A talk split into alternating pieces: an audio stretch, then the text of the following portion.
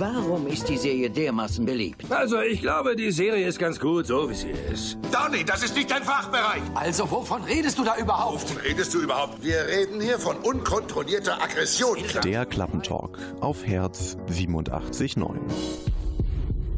Heute mit einem Thema, das uns seit mindestens anderthalb Jahren, würde ich sagen, nee, okay, mindestens einem Dreivierteljahr beschäftigt, nämlich die letzte Staffel Game of Thrones. Aber wir wollen nicht wirklich nur über Game of Thrones reden heute. Wir wollen einen feministischen Blick auf diese Serie werfen. Und ich bin auch nicht alleine hier im Studio. Mit mir zusammen sind Steffi Polnick und Ida Altheide. Und mein Name ist Nina Lechthoff. Und nach Tudor Cinema Club mit Sun sprechen wir ein bisschen über die Unterschiede zwischen Buch und Serie. Ocean blue, what have I done to you? Cut so deep, yet growing through and through.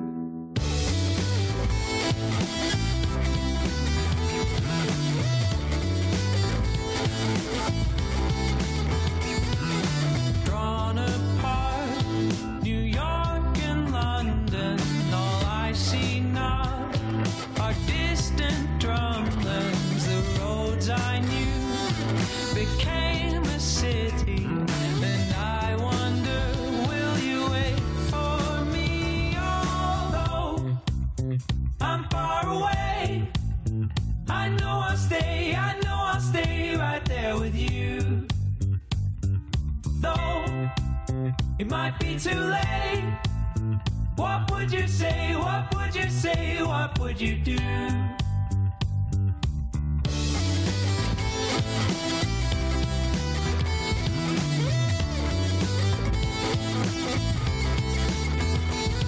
I built a became one with the bees, but we fell like rain, got lost into the sea. If I don't know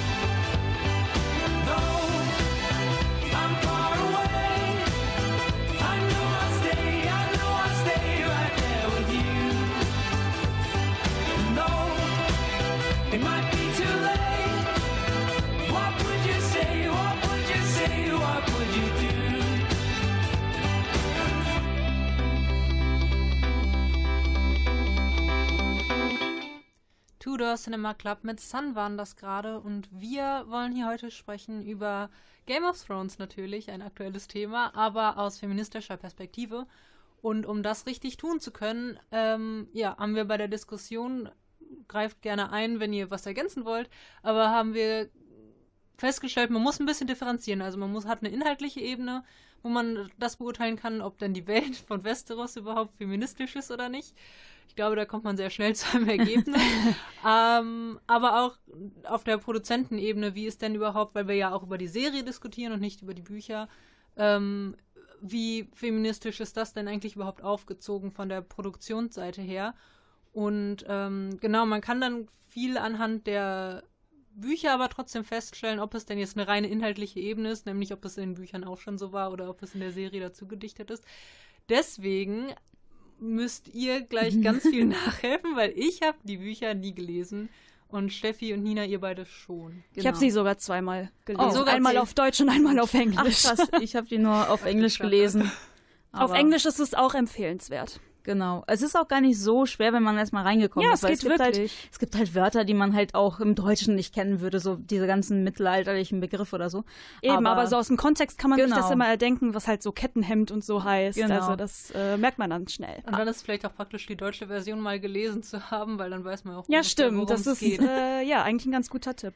Aber was ähm, für mich das äh, die sta- stärkste, der stärkste Unterschied ist zwischen der Serie und äh, der Bücher, ist ähm, zumindest auf, aus feministischer Sicht, Sicht ist, dass Georgia R. Martin sich selbst als Feministin ähm, bezeichnet. Feminist. Als Feminist, ja, okay. Nicht als Stimmt. Feminist. Nein, er ist Feminist. Und ähm, soweit ich das irgendwie nachlesen konnte, haben die Macher der Serie das nie von sich selbst behauptet. Vielleicht ähm, sehen sie das nicht als notwendig, weil mit, mit deren Kunst vielleicht das äh, schon aussagt, aber die haben es halt also ich finde, das gesagt. spiegelt sich schon wieder, dass äh, sie das noch nicht geäußert haben und wahrscheinlich würde man sich auch ja vermutlich darüber lustig machen, wenn sie das machen würden oder man würde es zumindest stark kritisieren, Ja. wenn man mal überlegt, was sie alles in die Serie reingedichtet haben, was in der Buchvorlage gar nicht existent war. Genau, das ist halt vor allem auch diese, diese ganze, klar, Gewalt gibt's im Buch auch zuhauf. Also das ist Natürlich. halt, äh, es gibt, glaube glaub ich, kaum ein Kapitel, wo kein Mensch irgendwie nicht zu Schaden kommt oder Tier.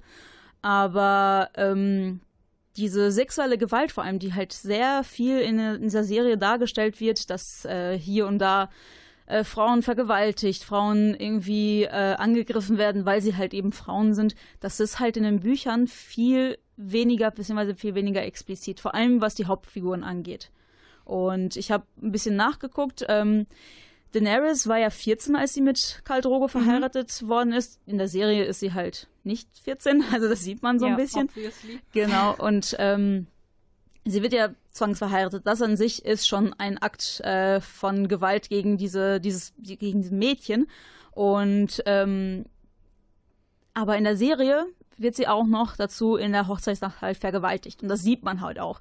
Der, Ja. ähm, sie schützt sich sozusagen, sie, äh, ja, sie will sich verstecken ein bisschen und dann wird sie halt äh, brutalst, so mehr oder weniger, äh, von Khal Drogo halt Mhm. ähm, zum Sex gezwungen. Im Buch aber gibt sie tatsächlich äh, ihr okay, sagt sie halt, sie sagt, okay, lass mal. Ja, genau. Also er wartet halt darauf, bis sie ihr Einverständnis gibt. Genau. Und das ist halt in der Serie überhaupt nicht so. Und da kann man sich halt fragen, warum. Aber und das was wäre zum wirft das Beispiel für ein jetzt Bild? so aus der Perspektive, also ja, ich, ich wusste zum Beispiel, wusste jetzt natürlich nicht, dass in dem Buch nicht äh, vergewaltigt wird, aber das ist jetzt eine Szene, die ich, ähm, also auch deswegen auf inhaltlicher und Produzentenebene, auf inhaltlicher, inhaltlicher Ebene, fand ich es jetzt gar nicht so fragwürdig, dass das jetzt passiert ist, weil es ist ja jetzt keine Sel Seltenheit, dass ähm, Mädchen oder Frauen, wenn sie zwangsverheiratet werden, häufig dann natürlich auch vergewaltigt werden, weil alleine dadurch, dass sie zwangsverheiratet sind, ist es ja nicht unbedingt von denen gewollt, dann auch ähm, Vor als Geschlechtsverkehr zu haben. Vor allem als Kind. Und deswegen kann man fast davon, also ist es ja, äh, ist das bei unzähligen Mädchen, dass die dann natürlich in der Ehe vergewaltigt werden. Und deswegen dachte ich, das, okay, inhaltlich ergibt das Sinn, dass das jetzt passiert und habe das gar nicht dann so gesehen von wegen, oh, das hätte jetzt gar nicht passieren dürfen, die will das doch eigentlich, sondern dachte, das ist ziemlich ähm, ja legitim, dass das jetzt eine Vergewaltigung ist, aber jetzt auf Produzentenebene hatte ich dann, fand ich es immer sehr kritisch, ob man das wirklich so explizit darstellen muss. Ja. Ob das wirklich der Serie auch einen Nutzen bringt, Genau, dass also es das jetzt ja- gerade so gezeigt wird oder ob Ja. man das nicht auch anders lösen kann, dass man drüber redet. Da gibt's oder ja so. auch mehrere Szenen, bei der man Genau. sich diese Frage stellen könnte. Genau. Aber wir gehen äh, gleich noch ein bisschen tiefer auf die Thematik ein. Und erst hören wir aber noch den nächsten Song, und zwar John Grant mit He's Got His Mother Sips. I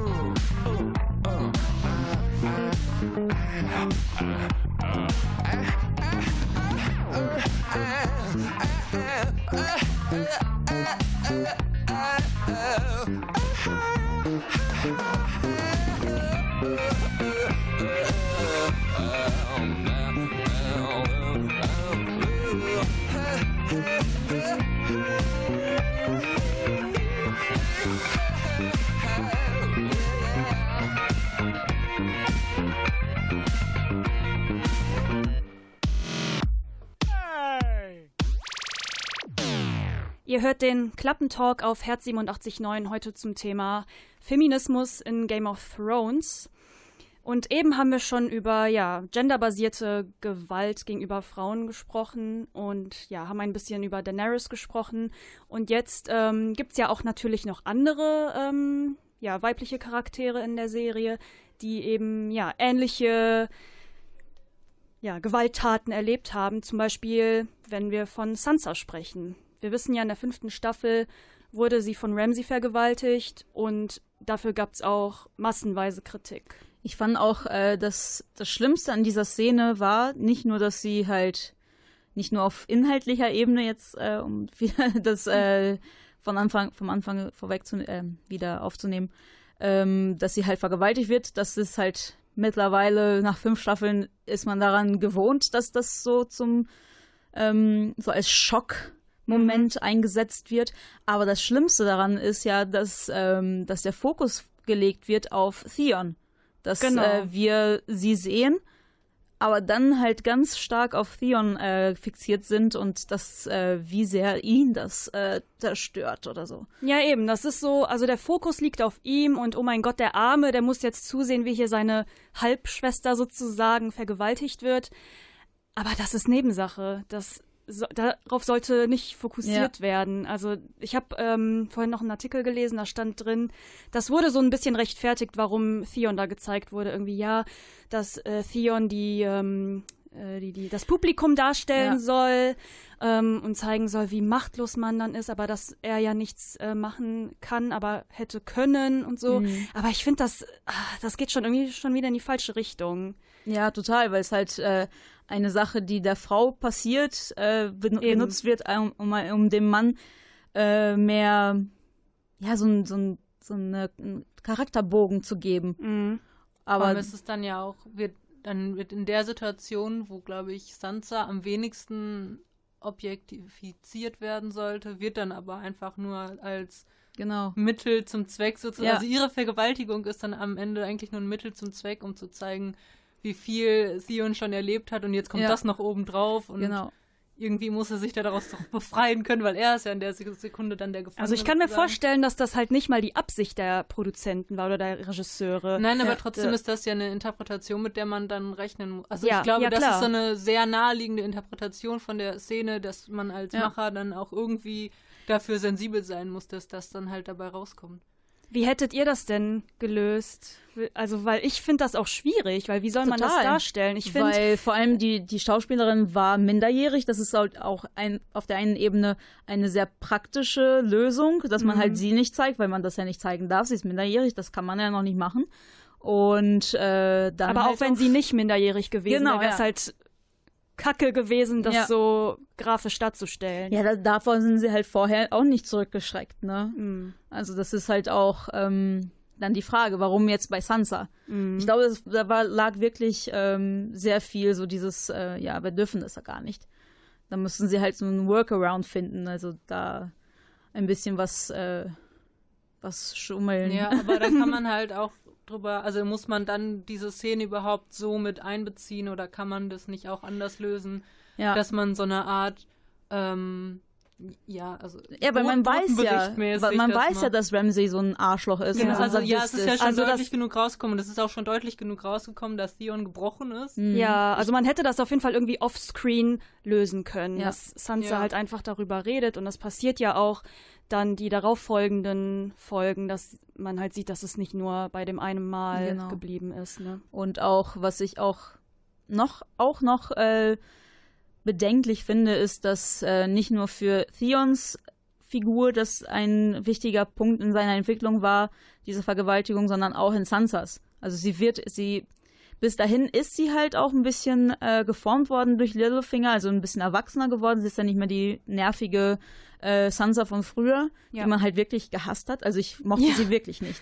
Vor allem, weil ich Arya so viel so mochte. Ja, ja, Ähm, geht mir aber so. sie wird halt erwachsen und das ist halt so so ein bisschen so ja so langweilig schon mittlerweile, dass sie halt äh, erst durch diese Vergewaltigung dann endgültig erwachsen wird und endgültig zu dieser ähm, zu dieser es hätte Person halt wird, einfach ne? nicht sein müssen, weil Sansa Ja. schon so viel Leid erfahren hat Genau. und für ihre Storyline hätte es einfach nicht mehr sein müssen, um zeigen, um zu zeigen, dass sie halt eine beschissene Zeit Ja. hatte in, ihr, in ihrer Jugend. Und ich finde es auch einfach nicht nur langweilig in dem Sinne, weil es schon so oft vorgekommen ist in Game of Thrones, aber auch irgendwie eine furchtbare Annahme oder was da Ja. suggeriert wird, dass eine Frau vergewaltigt werden muss, um sich Ja.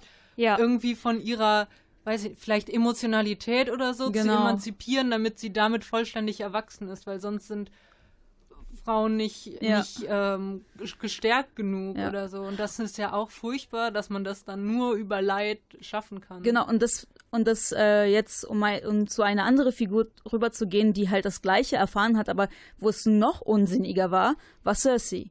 Ja. Dass sie und äh, sie von Jamie mehr oder weniger vergewaltigt wird. Ähm, die Macher sagen ja manchmal, dass es halt nicht so war, dass sie dann halt doch zugestimmt hat, aber das sieht man halt nicht. Dass sie halt am, ähm, am Grab von ihrem gemeinsamen Sohn halt vergewaltigt wird. Und wo ich mir dachte, warum? Was soll diese Vergewaltigung bezwecken? Vor allem, weil es da ja auch noch mal weniger Zweck hat als bei Sansa jetzt im direkten Vergleich, weil bei Sansa wird später ja noch drüber gesprochen und sie berichtet ja auch anderen von dieser Vergewaltigung und wie, was das mit ihrem Körper gemacht hat, ähm, so dass man als Zuschauer zumindest ein bisschen das Gefühl bekommt, okay, das hat was mit ihr gemacht. Aber bei Cersei hatte ich halt auch danach die Folge, wurde einfach schon nicht mehr drüber gesprochen. Ja.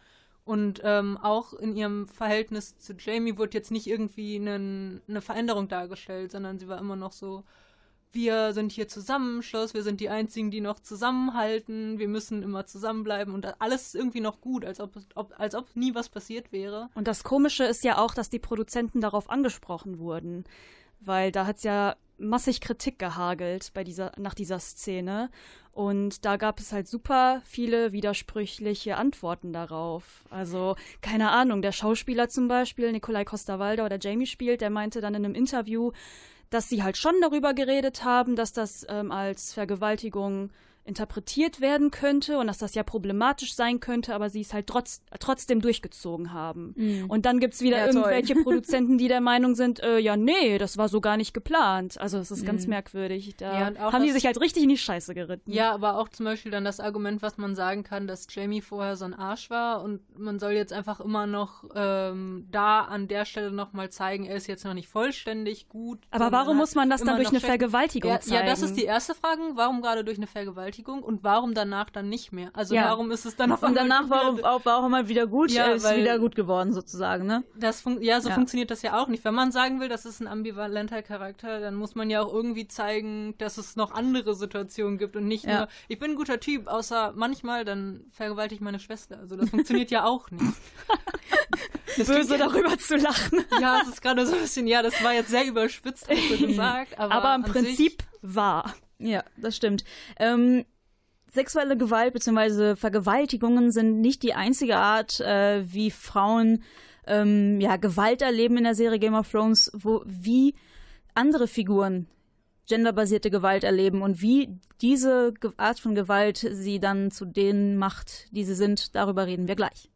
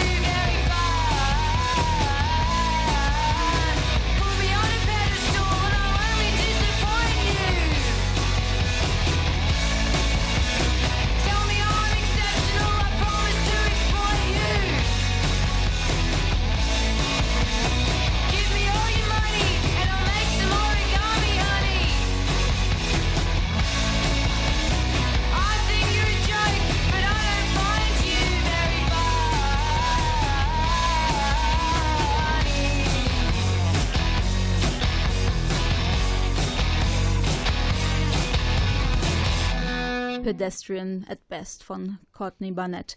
Ihr hört den Klappentalk. Heute reden wir über die feministische Seite von Game of Thrones, beziehungsweise ist die Serie überhaupt feministisch? Darüber reden wir jetzt seit einer guten halben Stunde. Ähm, wir haben ja gerade eben über Jamie geredet, beziehungsweise über seine Szene mit Cersei, wo er seine Schwester vergewaltigt. Und ähm, was da halt ein bisschen sauer aufstößt, neben der Vergewaltigung natürlich, ist, dass ähm, ein paar Folgen davor, beziehungsweise eine Staffel davor, glaube ich, ähm, bewahrt er Brienne davor, auch vergewaltigt zu werden. Also er schützt sie, verliert dabei eine Hand. Also so viel Einsatz zeigt er, dass er halt sogar dann ähm, verstümmelt wird.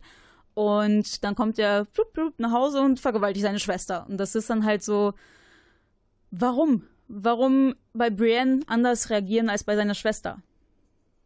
Ja. ja, das ist eine gute Frage. Ich weiß auch nicht, wie ich darauf antworten soll. Ja, ich glaube, So. das ist halt einfach wirklich dann das Problem, dass es für die Produzenten vielleicht wirklich nicht ganz eindeutig war, was sie mit dieser Szene genau sagen wollen. Ob es jetzt eindeutig eine Vergewaltigung sein soll oder so ein also wie wie so ein Mischding, ja. das also das ist zum Beispiel auch eine Antwort, die ich ähm, mal gelesen habe auf die Frage, warum diese Vergewaltigung, dass sie gesagt haben, ja, sie wollen damit natürlich einmal diese ähm, noch böse vorhandene Seite von Jamie zeigen, aber gleichzeitig auch zum Ausdruck bringen, dass diese beiden Charaktere ja eigentlich wissen, wie verboten deren Beziehung ist, aber diese Leidenschaft ist so groß, dass sie das nicht können und dass auch Jamie nicht äh, die Hand von äh, seine Hände von Cersei lassen kann und ähm, dass deswegen vielleicht auch da dann anders sein soll ähm, im Verhältnis zu Brienne, weil ähm, da die Leidenschaft einfach zu groß ist. Das ist auch, So, was mir gerade halt- so auffällt. Äh, Cersei, also wenn Jamie mit Cersei zusammen ist, dann ist das halt auch so, dass er eher seine negativen Charaktereigenschaften zeigt. Und wenn er mit Brienne zusammen ist, dann zeigt er halt eher so seine, ja, so Loyalität und Ehre und was weiß ich. Und ich meine, das ist für Jamies Charakter, also Storyline und so ist das ja vielleicht irgendwie sinnvoll, aber was macht das mit Brienne und Cersei? Sollen sie einfach nur die- Mittel sein, um Ja. Jamie voranzubringen? Das Also ist halt dann die Frage. Und vor allem, ähm, was halt sehr, sehr gut deutlich wird, ist bei Cersei und, Jay und Brienne, ist, dass sie halt unterschiedlicher nicht sein könnten. Also Ja. die eine ist halt die feminine, sie hat lange, also zumindest sehr, sehr lange, lange Haare, lange blonde, eine lange blonde Mähne, trägt Kleider und Brienne ist halt genau das Gegenteil. Sie ist fast ein Mann in der Serie. Sie zieht sich an wie ein Mann, sie kämpft wie ein Mann und äh, hat auch sehr kurze Haare. Und ähm, ich stelle jetzt mal die sehr gewagte, Se äh, die sehr, sehr gewagte These, dass ähm, Frauen, die eher als männlich empfunden, beziehungsweise männliche Züge tragen oder die Mhm. als männlich geltende Züge tragen, ähm, die sind es nicht wert, vergewaltigt zu werden. Oder die, äh, deren Charaktere schreien nicht danach, weil sie ja fast Männer sind, äh, dass ähm, ihre Figuren durch eine Vergewaltigung gestärkt werden muss. Aber da kann man sich ja auch wieder fragen, ist das jetzt ein Fehler der Produzentenebene oder der inhaltlichen Ebene? Weil wenn man jetzt mit den Büchern vergleicht, ist es da, glaube ich, auch nicht anders, oder? Also Brienne wird da ja nicht ver sexuell ver ähm, vergewaltigt, sondern aber Sansa auch nicht, Cersei auch nicht und oh äh, ja, ne? da hast du recht. Das ist halt das Ding. Obwohl, bei Cersei kann man ja auch äh, streiten, ob sie nicht in ihrer Ehe mit Robert Baratheon nicht auch mal vergewaltigt oder öfters vergewaltigt wurde. das kommt halt nicht zur Ja. Sprache, ne? Das, da in den Büchern schon, in ja? den Büchern, äh, genau. Ich Ui. glaube auch in der Serie wird ganz am Anfang erzählt, dass sie halt ähm, so diesen Wunschtraum hatte, sie heiratet diesen tollen Mann, der so eine Rüstung trägt und total ritterlich ist. Mhm. Und dann äh, ist er besoffen und äh, vergewaltigt sie mehr oder weniger. Also Ja, gut. hat sehr krassen, harten Sex mit ihr, was sie halt nicht, was ihr nicht gefällt. Ja, aber ich glaube, das ist ähm, nochmal, also auf einer anderen Weise zu sehen, als jetzt so eine, ähm, ja, am Ende nicht sinnvolle Vergewaltigung, weil das ist, wie gesagt, also immer noch der Punkt, so, es ist, glaube ich, relativ selten und auch in einem Sinne unrealistisch zu erwarten, dass es in einer Zwangsehe keine Vergewaltigung gibt. Und deswegen, glaube ich, muss man das halt auch auf einer inhaltlichen Ebene äh, irgendwie Mhm. mit einbinden, dass Klar, sowas vorkommt. Und dann wird es ja wenigstens, also was heißt wenigstens, aber dann ist es ja nicht mal so explizit dargestellt Ja. wie jetzt in der Serie. Ja, aber ähm, das andere, wollte ich sagen, ist, ich glaube, wenn man jetzt ähm, gutmütig sein mö- möchte und dann auch immer noch darauf zurückkommen, dass äh, George, George R. R. Martin gesagt hat, dass er selber Feminist ist, dass man das dann auf einer anderen Ebene wieder ähm, als vielleicht auch als Kritik interpretieren könnte, zu sagen, ähm, in der Gesellschaft, in der wir leben, in patriarchalen Strukturen und vielleicht auch in äh, ja so Rape-Culture-Zügen, dann, dass man sagt, Frauen sind halt eher ähm, davon betroffen, vergewaltigt zu werden, aber wenn wir es schaffen, solche Gender-Unterschiede zu brechen und auch Frauen äh, zustehen, dass sie männliche Züge haben, dass dann damit halt auch solche Dinge vielleicht gebrochen werden können. Das könnte man dann halt so auf einer immer weiterentwickelten Ebene vielleicht reininterpretieren, wenn man das dann möchte. Ja, ich weiß nicht, wie, also ich finde es halt in der Serie sehr schwierig, das dann so zu sehen. Das ist aber äh, vielleicht an der Figur Arya vielleicht sehr gut sichtbar, weil sie verkleidet sich als Junge. Und dann bleibt, sie wahrscheinlich, bleibt ihr wahrscheinlich sehr, sehr viel erspart. Es ist, gibt wahrscheinlich einen sehr, sehr guten Grund, warum äh, sie ihr die Haare abgeschnitten wurden und sie dann halt als Junge mehr oder weniger Mhm. verkleidet wurde, weil, da, weil der Vater meinte so, nee, die, das äh, soll nicht mit ihr passieren, aber ähm, und das passiert auch nicht mit ihr. Sie lernt zu kämpfen und äh, lernt halt so ein Badass zu werden. Ein anderer Badass als ihre Schwester. Ja. Die guckt mich an. Also können wir abschließend festhalten, dass es ähm, Gender, also auf jeden Fall genderbasiert äh, diese Gewalt ist, dass es halt auf jeden Fall nicht damit zu tun hat, dass die Gesellschaft sehr brutal ist, die ist. Also das ist halt diese inhaltliche Ebene, die wir auch angesprochen hatten.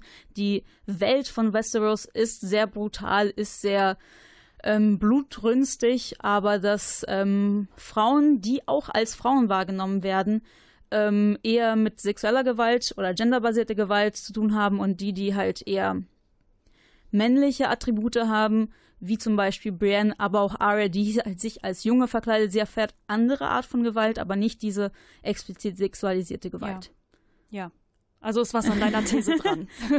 Schön. Dann hören wir nächst, den nächsten Song, The Festival von Mac Miller featuring Little Dragons. Yeah. Yeah. Make it a little more beat. Yeah.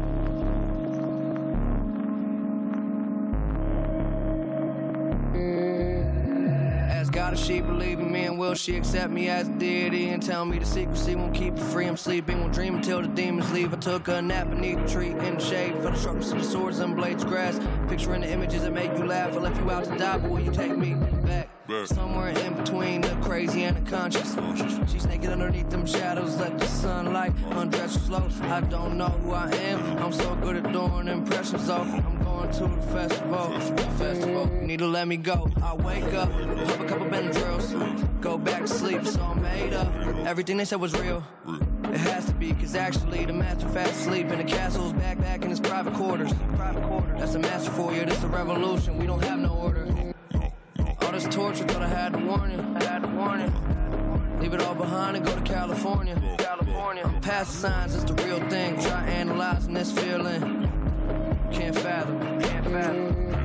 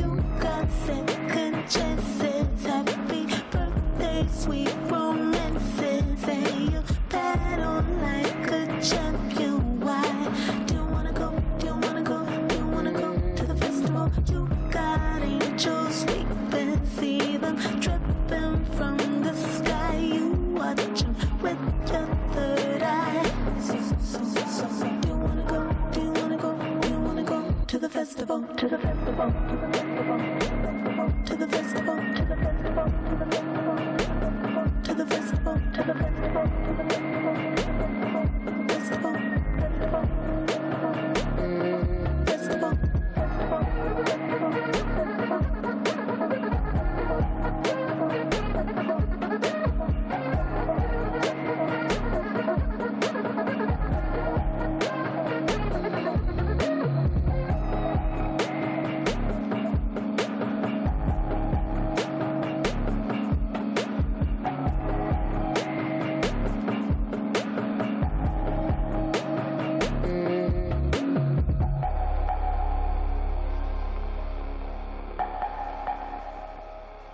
Wir reden über Game of Thrones und Feminismus, wie das beides zusammenpasst.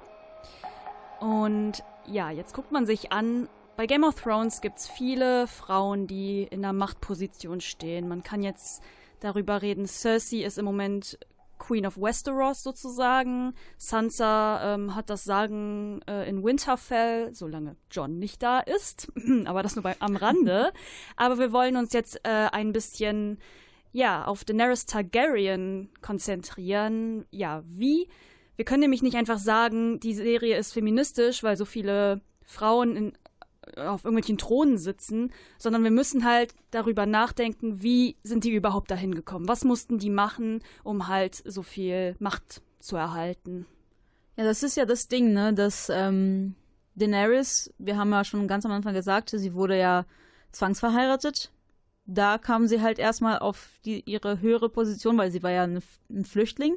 Sie war ja geflüchtet aus Westeros und äh, hat dann im Exil gelebt und dann hat, ist sie halt zwangsverheiratet worden, hat dann darüber ähm, ein bisschen an Macht gewonnen, als sie dann halt äh, Karl Drogo dazu gebracht hat, konnte sie, äh, sie konnte ihn dazu bringen, sie zu lieben, weil ähm, ja sie dann halt mit ihrer ähm, Magd Sex geübt hat. Mhm. Und dann konnte sie halt äh, so das Blatt wenden in ihrer Beziehung, dass sie halt immer näher kam und halt sich auf dann verliebt haben und dann am Ende halt als nicht gleichwertig angesehen wurden, aber schon fast, weil sie hatte auch schon ein bisschen, ein bisschen das Sagen da in dem, ähm, in der, im Kalasar sozusagen. Und darüber ist er halt in, auf, an die Macht gekommen. Das ist halt auch bei vielen anderen Figuren so, dass sie halt durch Heirat erstmal an die Macht kommen, obwohl sie ja die rechtmäßige Herrscherin von Westeros ist. Wobei man ja jetzt wieder gucken muss, das ist ja jetzt wieder Diskussion auf einer inhaltlichen Ja. Ebene, ne? Es ist im Prinzip in dieser Welt nicht anders möglich, um nach oben, also aufzusteigen sozusagen. Und Ja, bei, bei ihr eigentlich schon, weil, sie- also klar, sie ist halt die rechtmäßige Erbin. Aber sie wurde halt vertrieben ja, gut. von einem Mann. Ja, Und ich glaube, man kann, man muss auch dann auch Daenerys auch zugute halten, dass es halt natürlich irgendwo einen Einstieg geben muss, um überhaupt in, auf so ein Level zu kommen, wo man anfangen kann, ähm, an Macht zu gewinnen. Aber danach ist es ja auch viel äh, ja, Strategie auch gewesen, wie sie das dann angestellt hat. Und das ist ja auch ähm, bei ihr zumindest finde ich wirklich, dass man auch sehen kann, dass es ähm, viel mit mit Intelligenz halt auch einfach zu tun hat und dass man das auch deutlich gezeigt wird, dass sie auch mit ähm, ja ähnlichen männlichen Figuren ähm, gleichgestellt sein kann, was halt auch solche Ja. Dinge angeht. Das ich finde es ja auch interessant, ähm, äh, wenn, als sie in Marine äh, versucht hat, ja, ein bisschen zu regieren, ähm, hat sie ganz oft gesagt, ja, ich bin ein ähm, junges Mädchen, ich, ich bin eine Queen und keine Politikerin, ich kenne mich halt nicht so mit Krieg aus. Und dann dachte ich mir jedes Mal so, boah, warum sagt sie das denn? Mhm. Was soll der Scheiß? Aber dann habe ich irgendwo interessanterweise darüber gelesen, dass sie das mit Absicht macht, Ja. um die so ein bisschen zu manipulieren und, zu und so zu tun, als hätte sie keine Ahnung. Ja, das und hat dann, sie ja auch, ähm, äh, also richtig plakativ ist das ja auch, ähm, ich glaube, das war das auch sogar da, wo sie ähm, so getan hat, als würde sie die Sprache nicht verstehen. Ja, genau. Ja. Und das ist ja auch so was. Also es wo war man nicht zeigt, in Marine, aber halt da Nee, auch aber in der in- Slavers Bay. Ja, genau. Und das war ja auch so eine Szene, wo dann halt, finde ich, ziemlich stark dann rauskam, dass es halt viel ähm, ja so Strategie bei ihr ist, wie sie das anstellt und dass sie das alles sehr kalkuliert machen kann. Und vor allem finde ich es auch cool in der Szene, ähm, ja, stellte Jorah das ja total in Frage, dass sie da ihren Drachen weggibt, vor allem vor diesem Mhm. Sklavenhändler Mhm. da.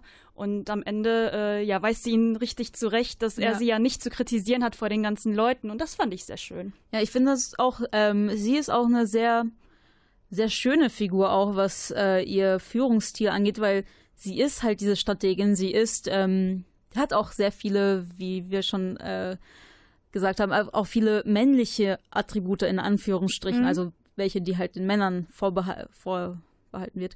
Ähm, aber dass sie halt auch dabei nicht ihre ja, das ist jetzt alles ein bisschen sehr klischeehaft, aber ihre weibliche Seite nicht vergisst. Also sie ist auch dann gütig, wenn es halt nötig ist. Sie ist aber auch hart, wenn es nötig ist.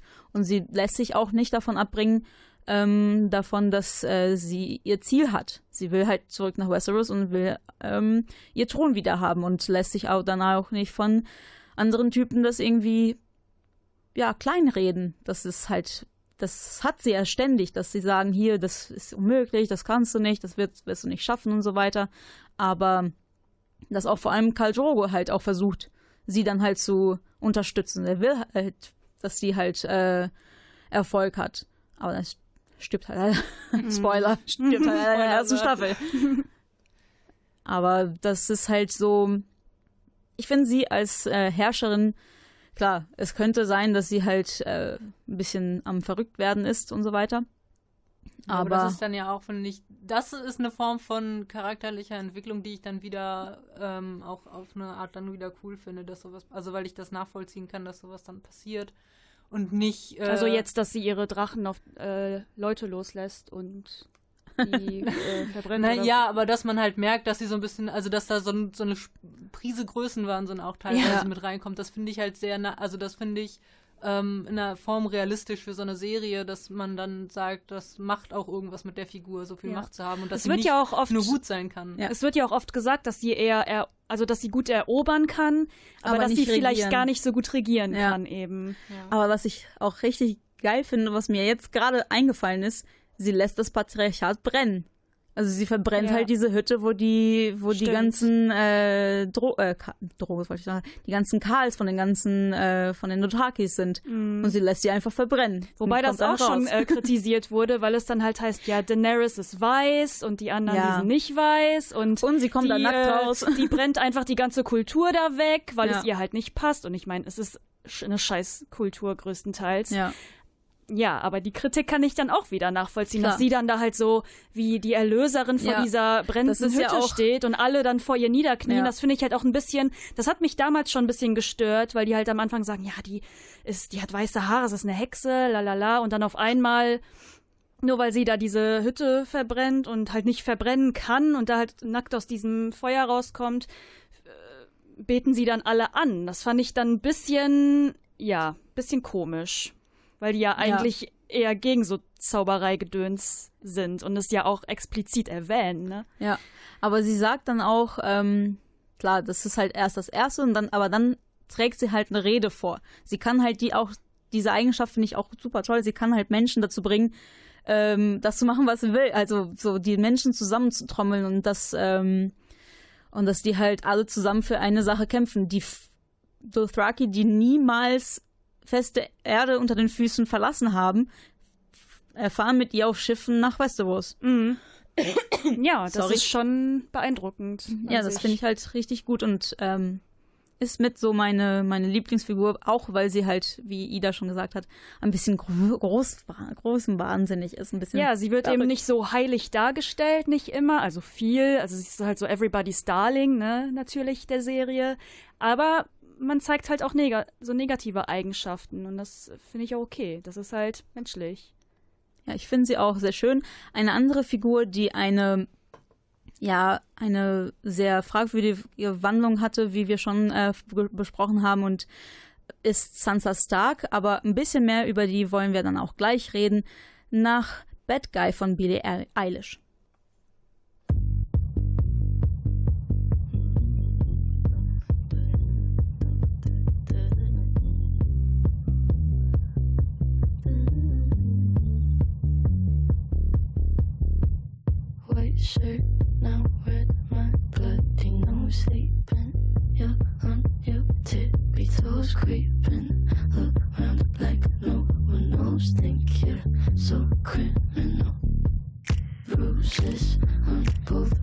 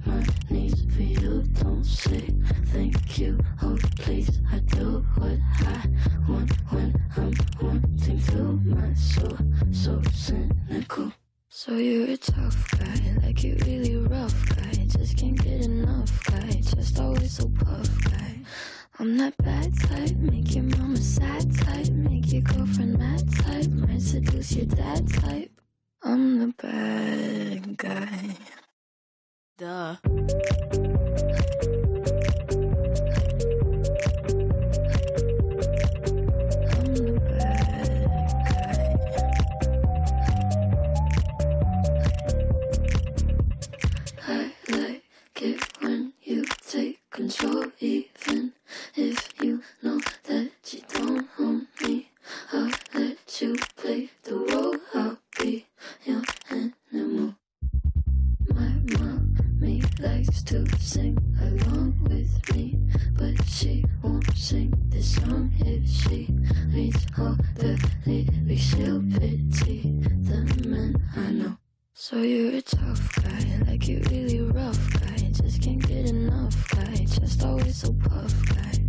I'm that bad type, make your mama sad type, make your girlfriend mad type, might seduce your dad type. I'm the bad guy. Duh.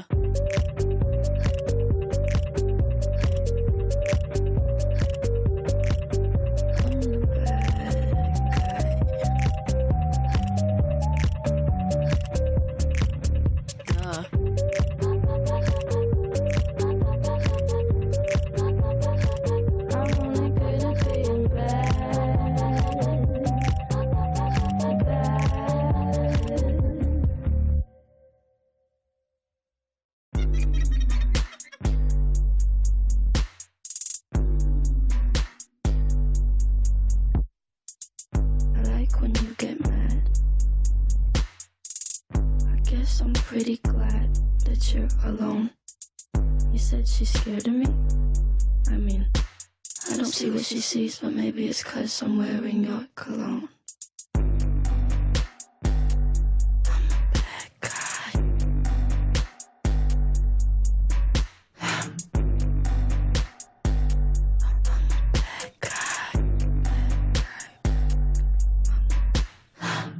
Bad Guy von Billie Eilish war das gerade. Ihr hört den Klappentalk auf Herz 87.9 mit mir, Ida Altheide. Mit mir, Nina Lechthoff. Und mit mir, Steffi Polnick. Ja, wir reden über Game of Thrones aus feministischer Perspektive. Wir haben gerade eben ein bisschen ja, Charaktere diskutiert. Wir haben schon über Cersei und über Daenerys gesprochen und haben noch ein bisschen Redebedarf, was Sansa angeht. Wir haben schon ein paar Szenen diskutiert, zum Beispiel ihre, ja, quasi Emanzipierung durch Vergewaltigung, als wir über Gewalt gesprochen haben. Aber ja, es gibt ja auch noch einiges mehr, worüber man sprechen kann, was mit dieser Figur eigentlich ist, auch von ihrer Entwicklung her. Ich finde es auch sehr schön, dass sie mal eine Figur ist, die halt früher halt so total naiv, weil Cersei ist von Anfang an so diese abgeklärte Bitch. Dann gibt's Daenerys, die wird auch, sie ist auch vielleicht ein bisschen naiv, aber nicht wirklich. Sie ist halt schon immer so sehr, sie weiß halt, was sie will. Aber Sansa ist halt auch so, die fängt auch, das ist auch die jüngste in diesen Ja. drei, in dieser drei, Dreier-Konstellation. Und ähm, Aber sie lernt nicht so schnell wie Daenerys, Genau. dass es halt nicht alles so romantisch ist, wie sie sich das vorstellt. Weil, ich meine, sie merkt schon relativ schnell, dass Joffrey super unfair ist und grausam. Ah, schnell? Ähm, aber ja, also sie lernen ja, also der, das ist glaube ich in der ersten Staffel, wo halt Aya und er sich streiten und so, da müsse, also gut, da war sie noch so ein bisschen geblendet und war ja verliebt in Joffrey, aber ähm, zum Beispiel hat sie ja dann irgendwann in King's Landing gemerkt, okay, der ist total Ja, schlimm, aber dann am Ende sein, äh, ihr Vater umgebracht hat. ja, aber sie lernt trotzdem nicht so schnell, dass eben dieses Konzept von Ehe und keine Ahnung, dass heiraten so super toll ist, das lernt sie nicht so schnell, weil sie dann ja irgendwann die Hoffnung hat, äh, Loras heiraten zu können, Tyrell, und das, da kann sie sich, hätte sie sich eventuell schon denken können, dass das nicht positiv endet. Aber es tut sie dann halt erst viel, viel später. Also sie Ja. braucht sehr lange. Also ich finde, sie hat ein, eine sehr interessante Entwicklung und meiner Ma Meinung nach auch die beste und realistischste so. Also ich identifiziere mich total mit ihr. Ähm, ja, aber das dauert halt. Was ich bei ihr auch spannend finde, ist, dass ich, glaube ich, bei dieser Entwicklung auch am meisten sowas wiedererkennen konnte von so einem, ja, Wiedererkennen vom eigenen Privileg eigentlich. Also am Anfang macht sie sich sehr bequem in ihrem eigenen Privileg vom Stand her und ist, glaube ich, sehr ähm, zufrieden damit, mit dieser Idee davon, dass sie natürlich reich heiraten kann, dass sie dann Dass sie Königin dass sie Königin wird. wird, dass sie viel Macht haben kann und coole Sachen haben kann und das noch sehr, sehr oberflächlich ist und das auch dieses Naive ist, dass sie so eine Vorstellung, die sie auch natürlich beigebracht gekriegt hat, so und so funktioniert das, wenn du dann äh, Prinzessin wirst und dann ist alles cool, so wie man sich halt auch vorstellt, Prinzessin zu sein. Als kleines Kind hat man ja auch der eine oder andere von uns bestimmt mal Prinzessin gespielt und sich als Prinzessin verkleidet. Aber dass sie dann eben irgendwann auch zu spüren bekommt, was eigentlich das bedeutet, dann auch in so einer Welt Frau zu sein und dann auch so eine und dann halt ja die schlechten Seiten dieser Genderrolle zu spüren kriegt und das dann dadurch erst lernt und eben nicht so ein Bewusstsein von vornherein hat und dann das vielleicht auch so ein bisschen versucht noch am Anfang auszublenden und zu sagen, nein, ich bin ja auch verliebt in Joffrey, Mhm. bis sie das dann halt wirklich einmal komplett mit der Faust ins Gesicht kriegt. Ich finde es auch sehr schön, dass man diese ganze Entwicklung, dass sie erst ähm, sich an Cersei angleichen will, weil sie ja mit Joffrey zusammen sein will, dann gleicht sie sich ein bisschen an Marjorie Tyrell an, weil wegen halt auch Lawrence Tyrell und so weiter. Und ähm, das sieht man auch sehr schön an ihrer Frisur. Sie eignet Stimmt. sich die Frisur der Frau, zu der sie halt aufschaut, zu der, die sie halt werden will oder denkt, dass sie werden will.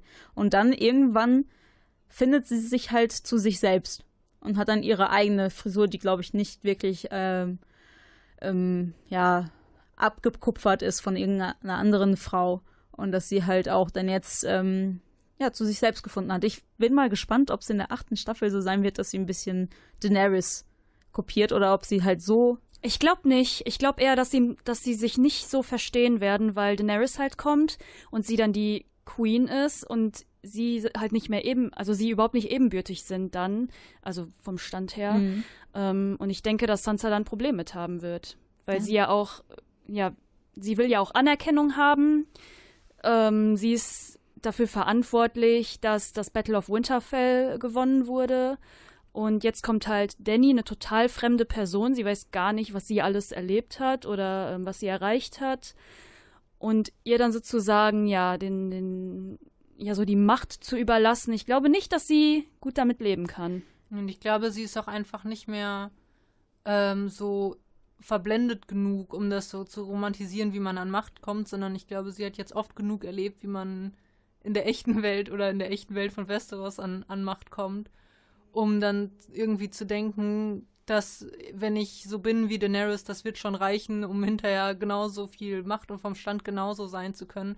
Sondern ich glaube, sie hat mittlerweile gut rausgekriegt, dass es so nicht funktioniert, sondern dass es dann eher äh, wahrscheinlich, wenn sie das genauso möchte, sie schon als Konkurrenz dann sehen wird. Ich könnte mir halt auch vorstellen, dass sie dann John vorwirft, äh, dass er sie nur als Queen akzeptiert, weil er verliebt in sie ist. also das könnte ich mir vorstellen, dass sie so mit dem Vorwurf zu ihm kommt. Aber das, ähm, Sansa, ne? Die, ihr habt ja auch schon sehr oft gesagt, sie will ja Macht, sie will Anerkennung. Ähm, warum hat sie dann wohl nicht ähm, aufgeschrien, als dann in ihrem Beisein John als äh, König des Nordens, als King in the North ähm, ausgerufen wurde?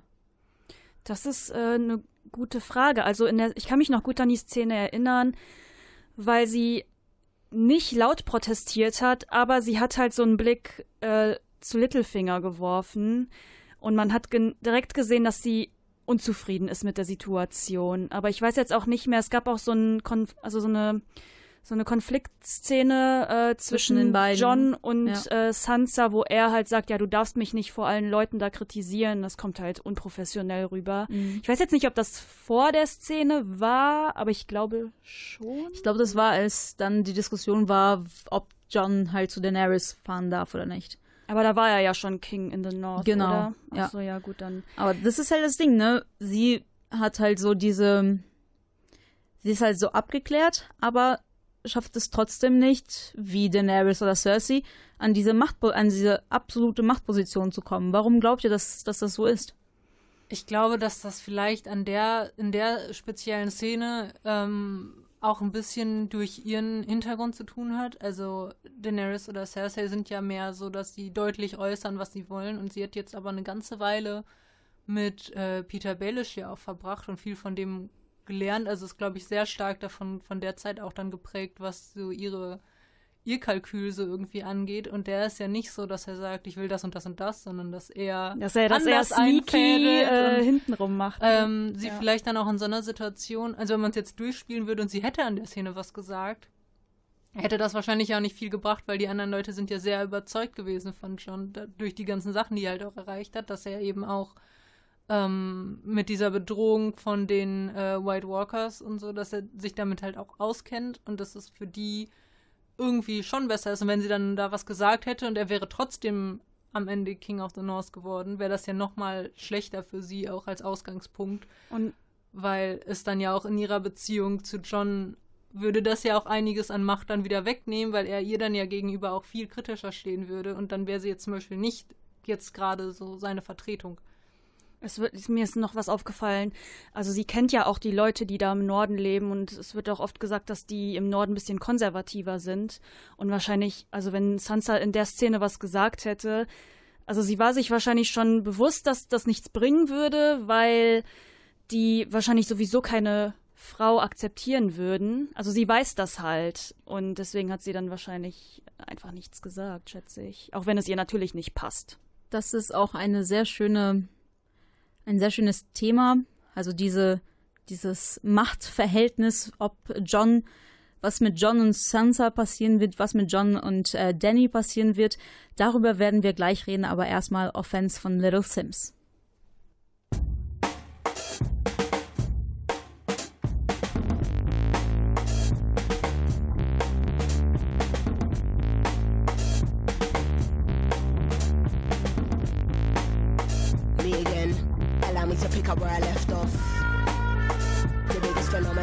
I'm Picasso with the pen. Niggas always talk shit until I hit 'em with the realness. Figured I should say something, but you don't wanna hear me vent. You could talk bad all day long, I will never be impressed. Don't know what I did to make you feel that you be earning my respect. You do not scare me, no, you are not a threat. Anyone I wanted, they can get it in a flash, no sweat.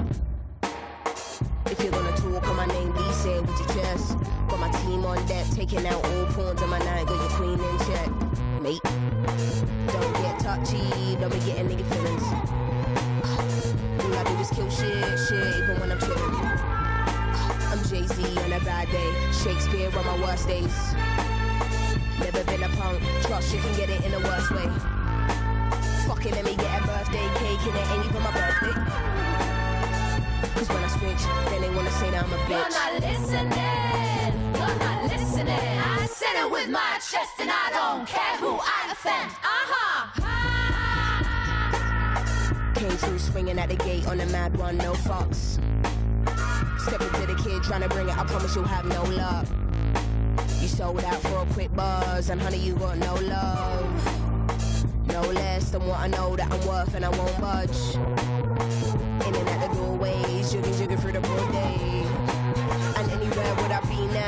I went in none of your way?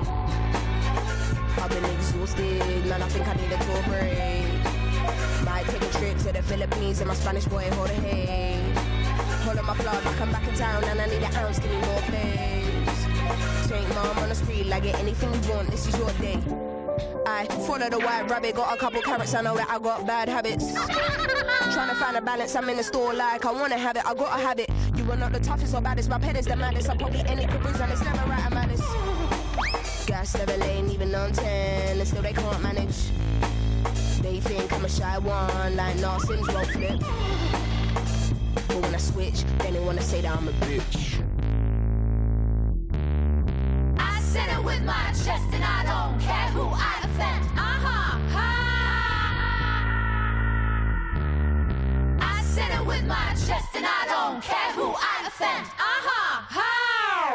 Der Klappentalk hört ihr gerade. Und wir reden über ähm, die feministische Seite, ob, oder ob überhaupt eine feministische Seite bei Game of Thrones vorhanden ist.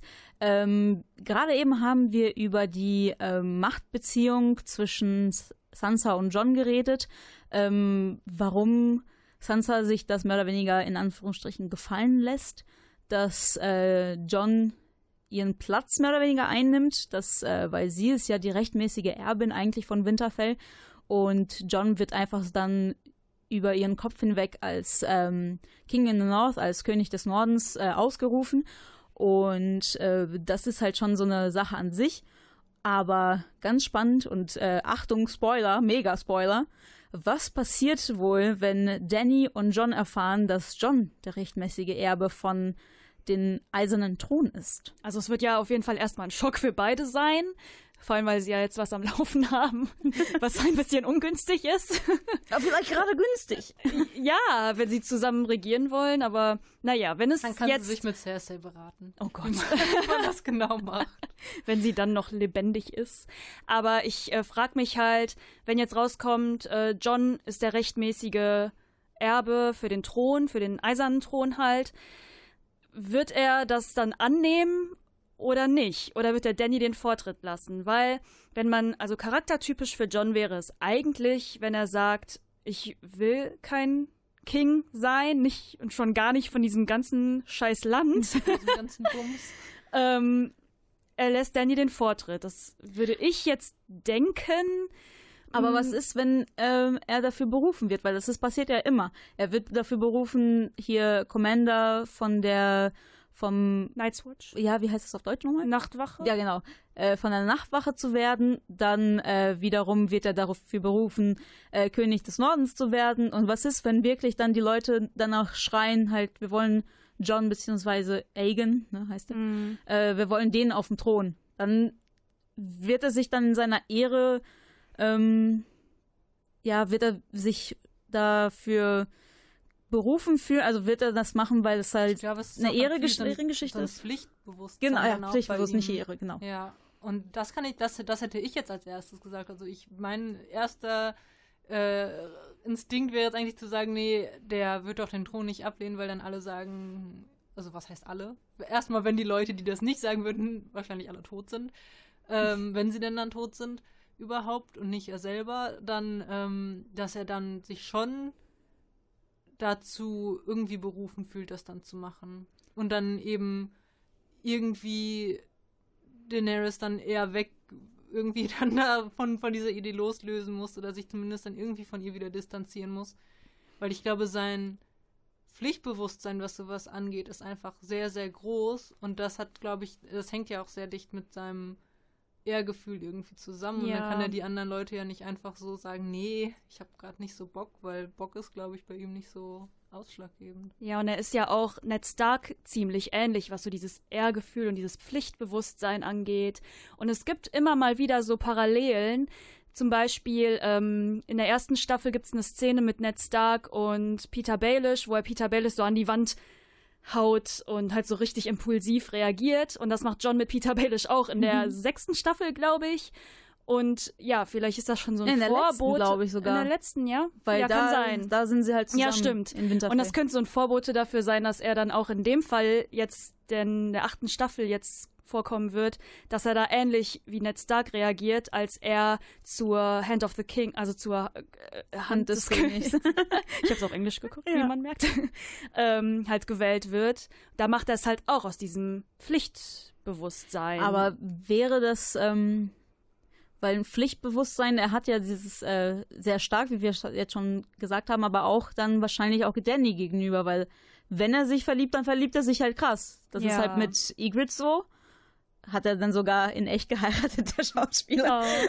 ähm, aber dann auch mit Daenerys wird er dann halt. Aber auch bei Ygritte ist dann ja seine Loyalität zur Nachtwache größer Stimmt. gewesen. Ja. Also das, das wäre dann ja als Präzedenzfall sozusagen, ähm, hat er da natürlich irgendwie versucht, es so ja geschmeidig wie möglich zu lösen und ihr zum Beispiel dann halt auch nicht zu tun und sich dann da abschießen zu lassen. Aber die Loyalität am Ende ist ja immer noch bei der Nachtwache. Und deswegen glaube ich, hängt die, also ist die Loyalität von Jon Snow eher dem Volk gegenüber als ähm, dann seinem eigenen Bedürfnis von Liebe.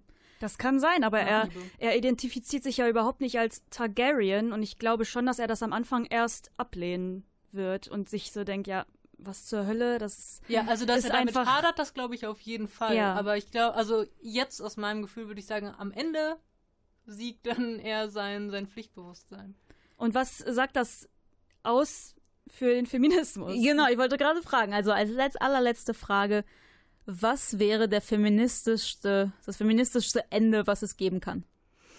Puh, das ist eine gute Frage. Ähm, boah. Ich glaube, ich würde irgendwie sagen, dass die eine wahrscheinlich irgendwas finden als Kompromiss. Also es wird dann, wenn er denn dann König wird, wird es wahrscheinlich keine Lösung geben, die man jetzt sagt, das ist Game of Thrones ist die ultimativ feministische Serie überhaupt.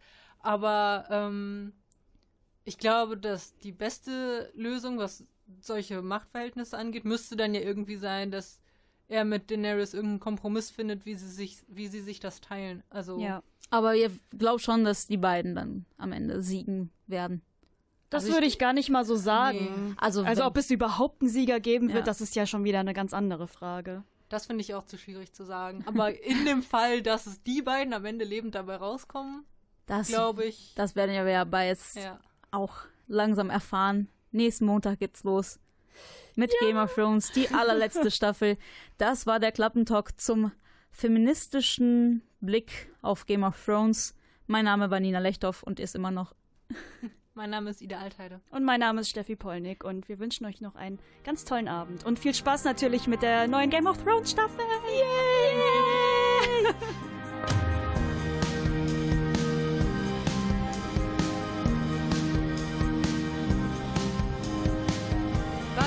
Passiert ist, ist nicht traurig, es sieht schön aus, doch ist launisch. Was passiert ist, ist von Gewicht, mal sehen wir gleich aus, mal sehen wir uns ähnlich. Es ist ein Anfang oder ein Ende, was passiert ist, das spricht Bände.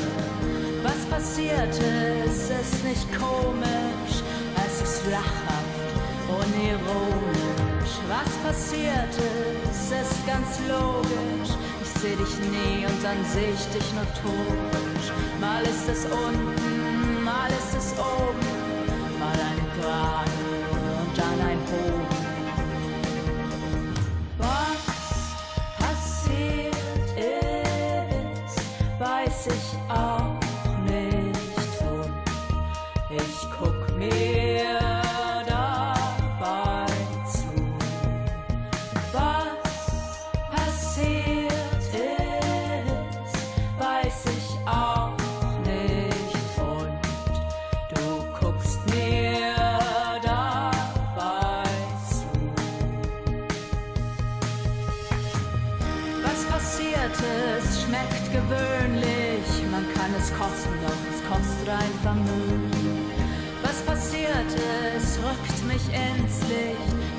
Sanft und noch sanfter erwischt es mich. Ab ganz am